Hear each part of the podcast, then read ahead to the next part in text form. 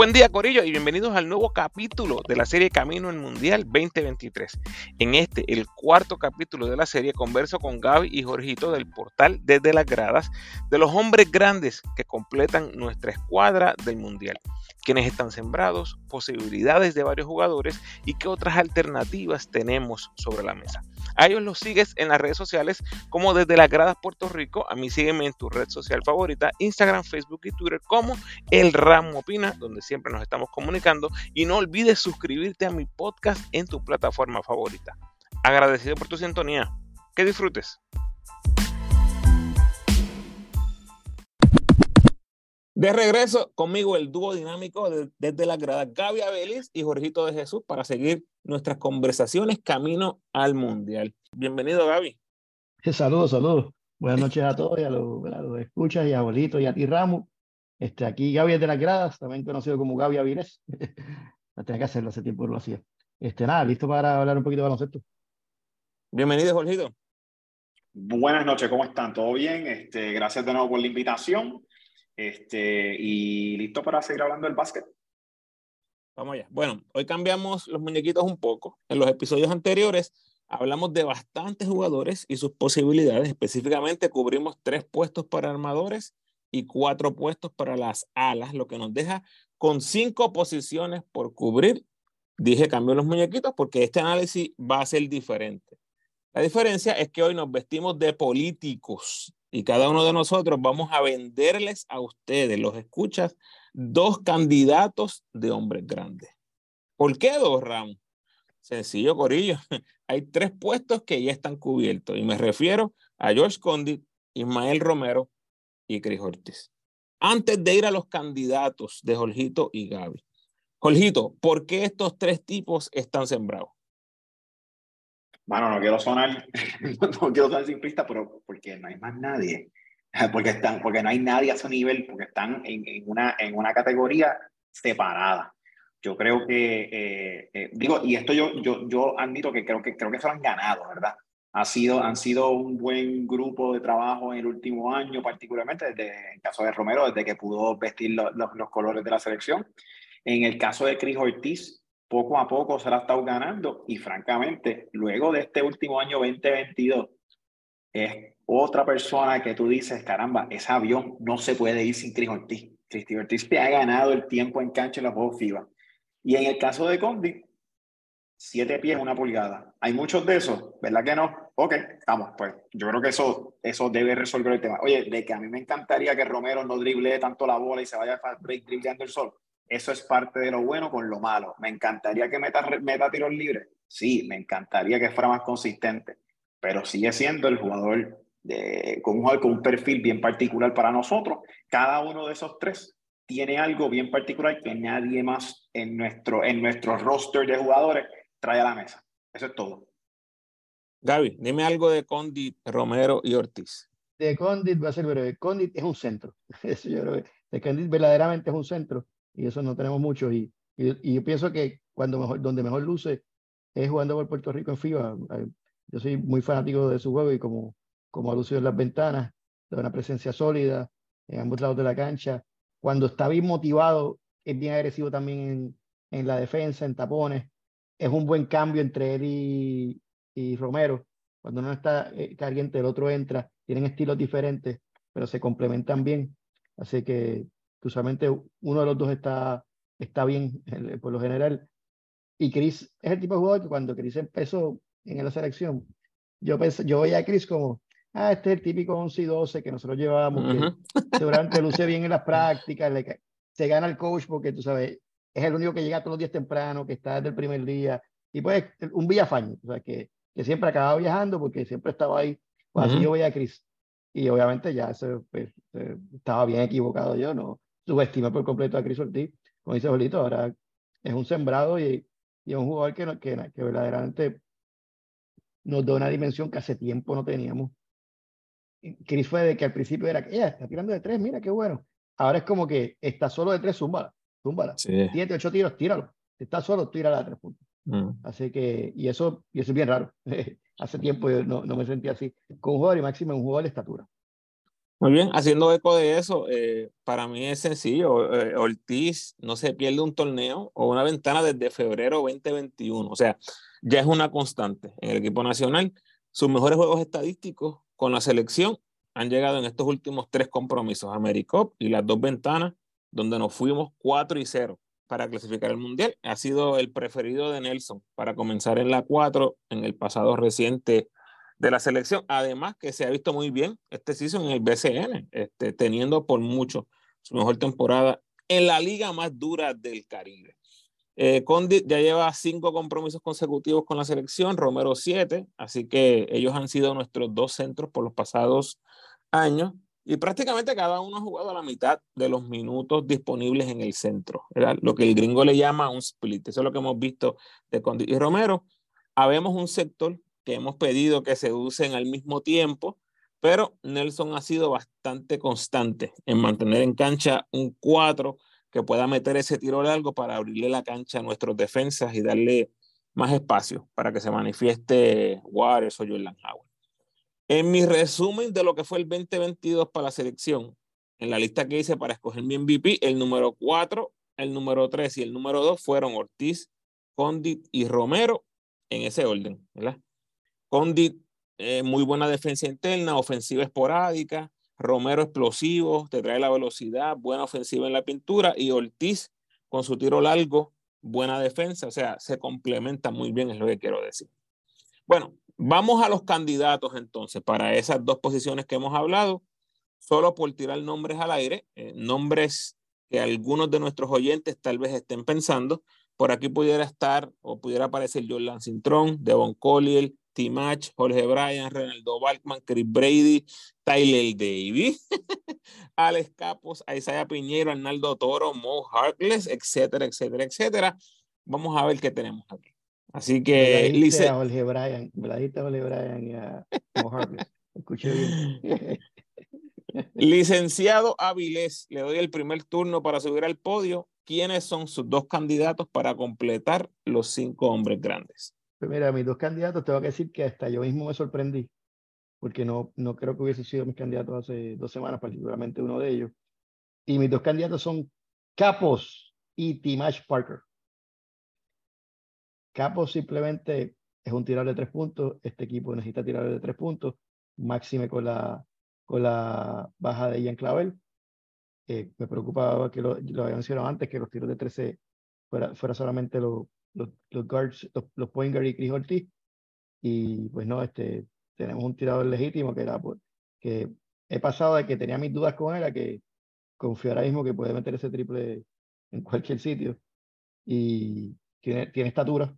Y pues nada, eh, eh, creo, creo que, que, es un tirador bien, bien legítimo que no podemos darnos el lujo de, de, de que no viaje.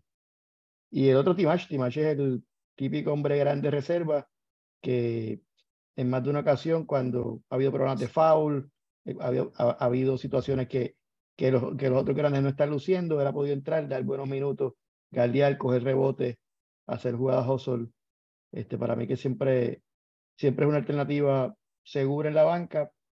Este, viene una ventana muy buena y, y nada, pienso que es un jugador all sólido que nos da que, que nos da mollero, no es un jugador que hace mucho en la ofensiva, pero tampoco eso es lo que, lo que estoy buscando de él, simplemente pues un hombre, un hombre grande en, en la banca que, que si hace falta sepa que pueda entrar y, y dar sus cantazos y, y fajarse la defensa. Muy bien, hombres grandes prácticamente por los opuestos, pero siguen siendo hombres grandes. eh, Capos, Capos y Timach Parker Rivera son los dos de Gaby. Perfecto. Ahora vamos con el jurisconsulto. Jorgito de Jesús, usted tiene el próximo turno. ¿Quiénes son sus dos candidatos para completar los cinco hombres grandes? Pues mira, eh, eh, yo quiero ver a Capos en los centroamericanos. Este, yo, sé que no es el mismo nivel, sé que no es el mismo estilo, pero quiero verlo por lo menos desempeñarse. Me gusta lo que estoy viendo hasta ahora. Creo que es algo diferente a lo que, a lo, a lo que tenemos. lo que he visto en el BCN me ha gustado lo suficiente como para tratar y seguir probando. Ese es uno. El otro, yo creo que vamos a tener que dar un vistazo bueno a, a, Chris Brady. Este, eh, no, no, sé si va a estar disponible o no, no sé, pero creo que es alguien que ha jugado ya con la selección, tiene un poco más de experiencia. Este, lo estaba hablando fuera del aire con Ramos. Esto es un equipo que tiene, ¿sabes? Por primera vez estamos casi llegando a un mundial, posiblemente sin ninguna persona que repita del mundial justo anterior, que es algo insólito. O sea, que yo creo que en la medida en que podemos tener a alguien que ha estado allí y que, que, no, no, sea, que los dos no sean nuevos, pues entonces creo que va, eso va a poder ayudar. El, en un mundo, en el vacío, te digo ya, pero en el vacío, ¿verdad? Yo creo que es obvio de que en el vacío, si no hubiese habido ninguna lesión, Piñeiro era, era una línea, ¿verdad? Piñeiro hace cuatro años era de los mejores jugadores que había en Puerto Rico y de los mejores talentos que hay. No sé cómo está de su lesión y esa parte me preocupa un poco. Pero yo te diría que esos son los tres que yo estoy mirando. No quiero descartar a Toro. En el caso de Timach, me ha dado buenos minutos lo que ha dicho Gaby, pero la realidad es que preferiría jugármelas. Ese hombre 11 o 12, preferiría jugármelo con uno de los primeros tres que te mencioné, asumiendo que, que, que, que están disponibles, particularmente eh, Piñeiro, y trataría de ver que, que, cómo, cómo se ve Toro en ese grupo y le daría un chance de hacer la selección. Sí, pero pistola en la cabeza, zumbado. Te dije, los, te, dije los, te dije los primeros dos, Capos y Brady. Esos serían los, los, que yo vería primero, en ese orden.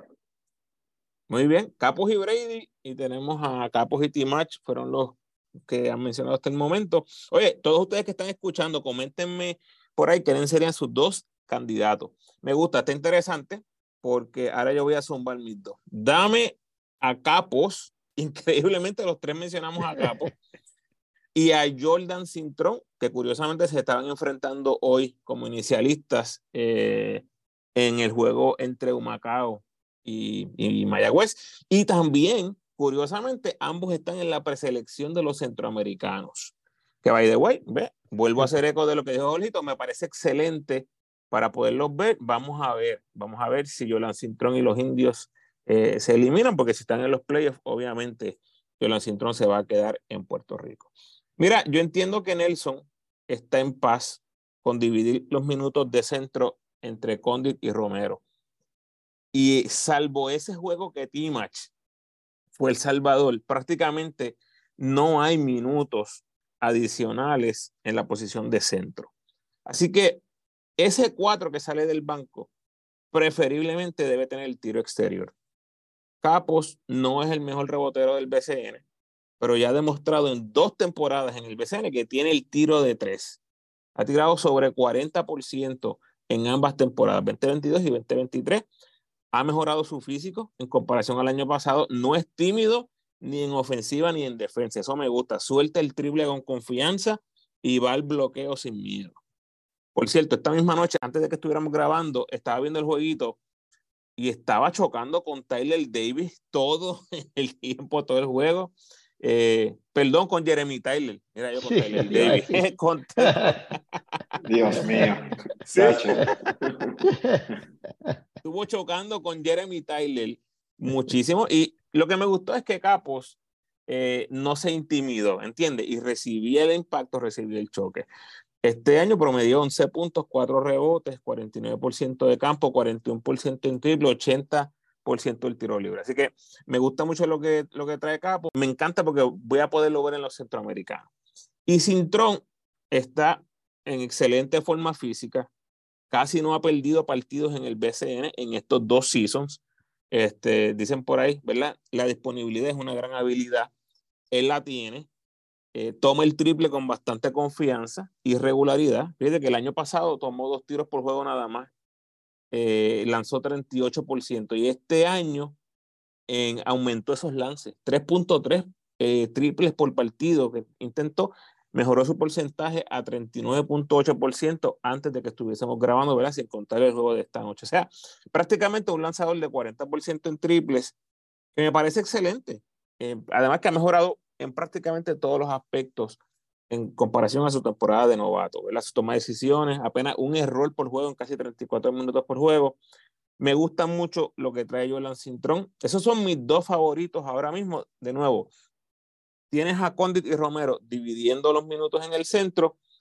Puedo utilizar a Capos, aunque me lo llevo como un 4, ¿verdad? Un stretch forward para darle minutitos a Ortiz. puedo utilizarlo en la 5, ¿verdad? Capos es un 6-11, un 7 de pie, este, que está por lo menos apto físicamente para darme unos, unos 5 minutitos en caso que haga falta. Esos son mis dos favoritos. Puedo ver el escenario que el coaching staff quiera un tipo más rebotero, capaz de cambiar ¿verdad? un juego solo por su juego en la pintura. Si es así, eh, dame a Capo o Sintron, uno de los dos. I'm fine with either one. Y el otro sería T-Match, eh, que lo mencionó Gaby. Eh, por cierto, es el jugador con más apariciones consecutivas ahora mismo en la selección. No se ha perdido un torneo desde noviembre del 2020. Y, ahora que lo estamos diciendo, no me sorprendería para nada verlo en un listado de 14 o 15 jugadores, ese último grupo que va a estar practicando con la selección. No me sorprendería para nada que Timach esté por ahí, ¿verdad? En caso de que sucediera algo. Y ya vimos de lo que es capaz eh, en aquel juego contra Uruguay, ocho rebotes ofensivos en 15 minutos. Son bien pocos los jugadores que tú puedes decir que pudieran darnos eh, una demostración así. Este año Lamentablemente él ha bajado un poco en, sus números, apenas 9 puntos, 7 rebotes, 2 asistencias, 56% de campo y 15 eficiencia en el BCN. Oye, y tengamos en cuenta que estos jugadores van a tener roles reducidos. No recuerdo quién lo dijo bien, yo creo que fue Jorgito hablando de Wheeler en el pasado, pero yo no necesito que ninguno de estos dos jugadores me cargue, solo necesito minutos sólidos en la 4 y la 5 me gusta también la juventud, así que voy a irme con Capos y con Cintrón. Así que increíblemente lo que estuvimos de acuerdo en nuestro análisis, los jugadores que nos gustaría ver, es Capos. Y entonces en el otro, pues tenemos a una combinación de Timach, de Cintrón este, y Brady, que me pareció bien, bien interesante. Muy bien. Una reacción de ustedes a Jordan Cintrón, que fue mi segundo candidato. Pues mira, eh, Jordan, fue el, el, el, tercer candidato mío, que yo, estaba en, ese último corte entre Jordan y Timash, y estuve para ti para atrás bastante. Es que ese sería, si alguno de esos cae, pues sería, ese sería el que entraría. Y mi sorpresa es que no es Aisea Piñero, porque hace, cuando grabamos otra vez, yo, yo pensaba que esa posición yo la iba a tener para, para Aisea Piñero. Y los primeros dos juegos que tuvo en Quebradilla me, di, me dijera, mira, sí, Piñero va a volver como antes. Pero luego de esos primeros dos juegos, la verdad que no, no, no, no ha lucido bien. Yo sé que este es un equipo que, ¿verdad? que, que, que no, no hay tanto tiro para, para otras personas, pero la verdad que no ha lucido bien. Pienso que Jordan Cintrón ha lucido mejor. Así que, que Jordan Cintrón ahí pues, simplemente a, a Piñero me, me, sorprendió, pero tuve que dejarlo fuera.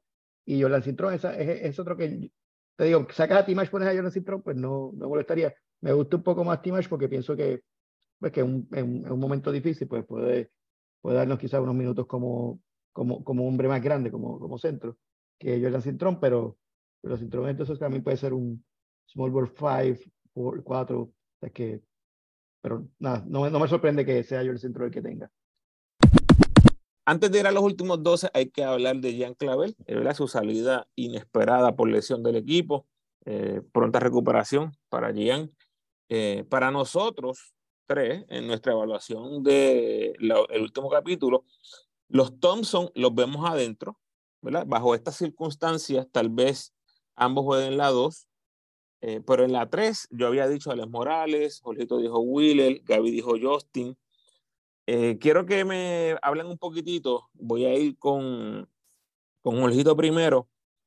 ¿Cómo vamos a cubrir esa baja de clavel, verdad? Algunos disponibles, que incluso los mencionamos, serían Mojica, Plomer, Page, Taekwondo, Alin Ford, Ángel Matías, Morales, Wheeler y Justin, que eran unos que habíamos mencionado en la 3. O sea, pudiéramos asumir que Steven y Ethan pudieran ser los Churingal y traemos otro small forward o este, traer un Churingal más natural para esa posición ¿Cómo tú la ves, Jorgito? ¿Con quién te vas para reemplazar allí? Mira, en, en, el show pasado yo, yo, insistía en hacer, en hacer pillería, ¿verdad? Y, contar a, los dos, eh, a, los, a, los, dos Thompson eh, y, y, estar los sembrados ambos juntos porque pensaba que podían jugar eh, la 2 y la 3. Mira, yo, yo insistiría en que, ok, ya no tengo a Jan, tengo que llevar a los dos Thompson. Tengo, no es opcional, tengo que llevarlo. Eh, yo creo que esto le abre la puerta a, hacer, eh, a poner la selección en mis ojos. Ya yo tenía Wheeler adentro, pero yo creo que entonces ahora tenemos que ver un poquito más a Ford desde que hablamos hasta hoy. Ha mejorado un mundo en el PCN, ha estado luciendo como el Alin Ford que quizás debimos haber visto desde marzo. Este, o sea que yo creo que esto eh, le da, en la medida en que estoy considerando los dos Thompson como shooting guard, le da una oportunidad eh, o, una, eh, una, se, se, ve más viable tener a, a Ford y a Wheeler los dos en la 3 y, y, también la última vez que hablábamos pensamos que Alex Morales quizás no iba a estar disponible. Este es otro jugador que debemos ver cómo está en los centroamericanos, cómo juega con Ethan Thompson en los centroamericanos, si es que se da esa dupla eh, finalmente. Y, y, quizás le abre la oportunidad a él de, de, lucir bien y, y, robarse un puesto en esos 12. Yo insistiría en los Thompson, los dos Thompson en, en, en la posición de shooting guard. Y yo, de la manera que lo veo, buscaría dos o quizás tres eh, small forwards que sean tweeners y que me puedan jugar para adelante y para arriba y, correr bien la cancha y estar, eh, poder switchear y guardar diferentes posiciones, que es algo que, que, que estos jugadores que mencioné eh, nos dan esa habilidad.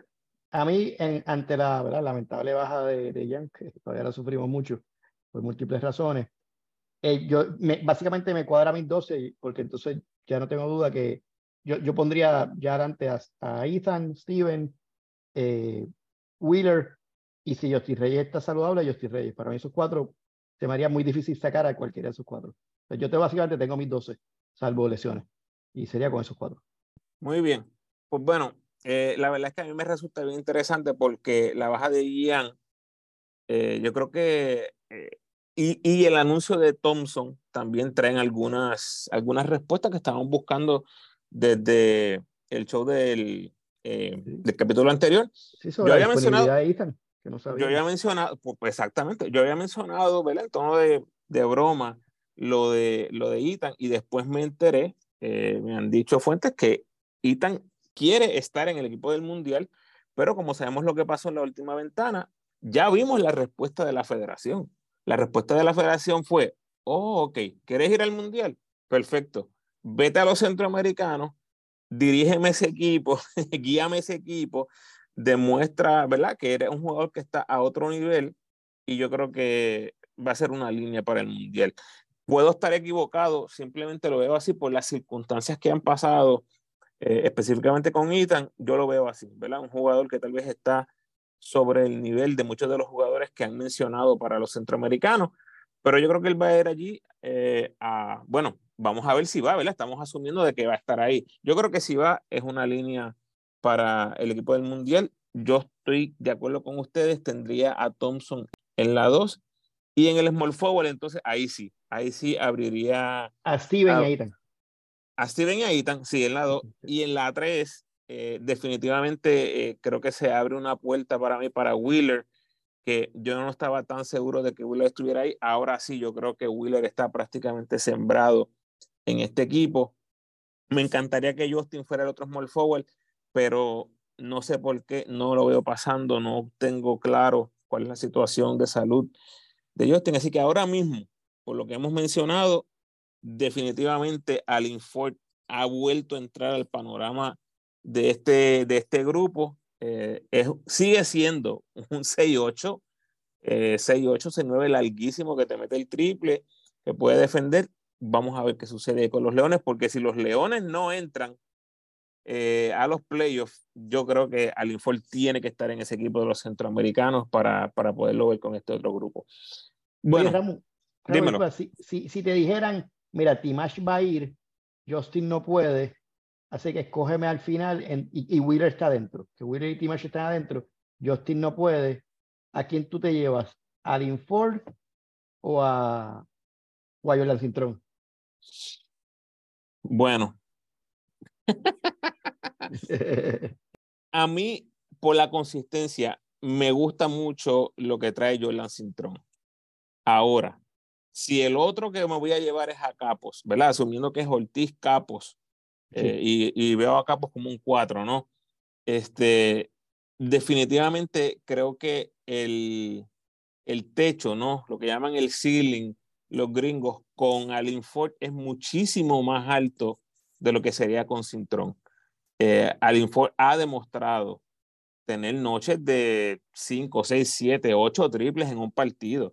En el Gili, que estamos hablando, distancia NBA, te puedes meter 8, 9, 10 triples en un partido. No muchos jugadores tienen esa destreza. Ese es un tipo, ¿verdad? Un set shooter que si tiene una noche dulce, definitivamente puede cambiar por completo ¿verdad? Un partido. Creo que, como dijiste ahorita, con, con, con una pistola en la cabeza, diría Alin Ford, pero, pero me llevo Ford como el 12, en verdad, no, no estoy tan convencido todavía.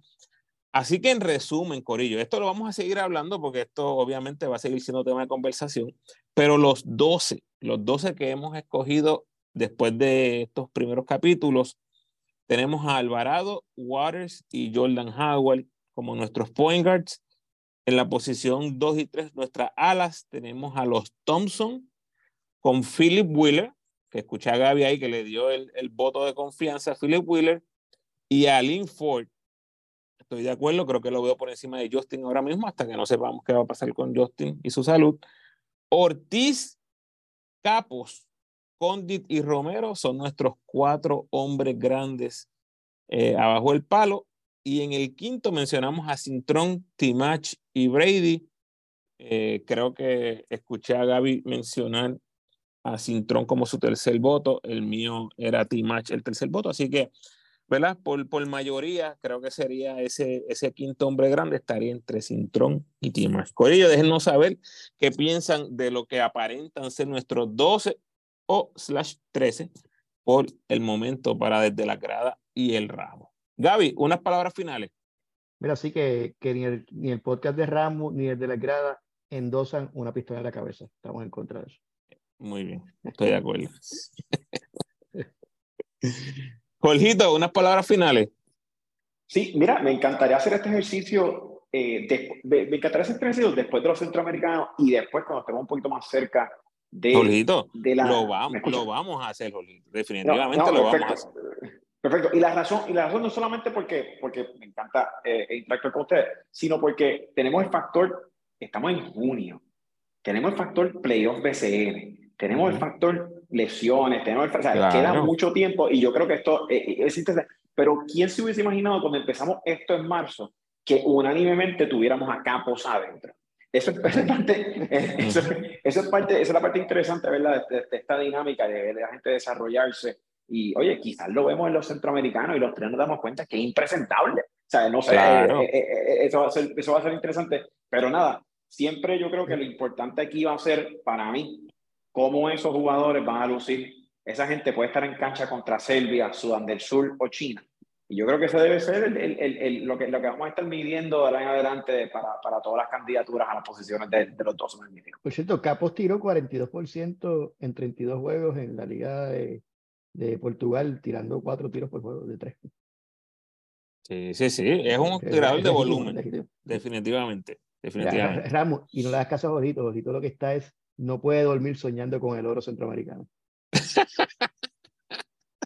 Ay, Dios mío. Mira, eh, en otro podcast hablamos de las expectativas de los centroamericanos, que es bien probable eh, sea un podcast bien controversial para ver nuestras posturas en cuanto a eso. Bueno, hasta aquí llegamos, Corillo. A Jorgito y Gaby los sigues en las redes como desde las gradas Puerto Rico. Búsquenlos, denle follow.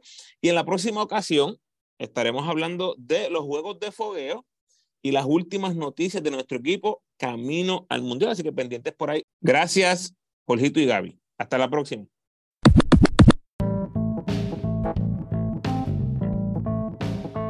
Gracias por sintonizar, Corillo. Y de nuevo, gracias a Gaby y Jorgito por acompañarme en este podcast. Por favor, ayúdame compartiendo este episodio en tus redes sociales y con todos los fanáticos de la selección de Puerto Rico que conozcas. Si quieres seguir disfrutando de mi contenido, te invito a escuchar mis episodios más recientes. En los episodios 175, 180 y 184 están los primeros tres capítulos de esta serie. En el 185 está el último repaso de los boricuas por el mundo, que fue el del mes de mayo. Y en el episodio 186 está mi análisis de lo que es la recta final del BCN. Te recuerdo cómo me puedes ayudar para que el podcast siga creciendo. Por favor, denme la mano con el rating y el review del podcast en la plataforma donde escuches. A los que me escuchan en Spotify, por favor, un rating de 5 estrellas. Y a los que me escuchan en Apple, tienes la oportunidad de rankear mi podcast y dejarme un review. El rating te toma 5 segunditos y el review de 30 segundos a un minuto. Así que si tienes el tiempo, gracias adelantadas. Si quieres estar al tanto de las actuaciones de nuestros jugadores en el baloncesto internacional, te invito a seguirme en mis redes donde constantemente les dejo saber de las ejecutorias más significativas de los boricuas en el exterior y también puedes buscar todos los posts al mismo tiempo utilizando el hashtag boricuas por el mundo ramo. Puedes apoyar al ramo convirtiéndote en patrocinador del podcast y lo puedes hacer a través de Spotify for Podcasters con 10, 5 o un pesito al mes. Como siempre, te invito a que te suscribas al podcast, déjame tu mejor review por favor y sígueme en tu red social favorita, Facebook, Instagram o Twitter. De nuevo, agradecido por tu sintonía.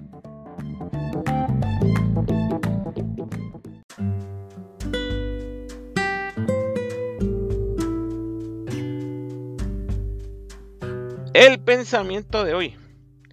Practicar la consistencia es posiblemente la estrategia más importante a la hora de buscar cambios. No hay logros espectaculares individuales que produzcan el éxito deseado. Implementar pequeños cambios de comportamiento regular y consistentemente va a resultar en cambios significativos. Bendiciones.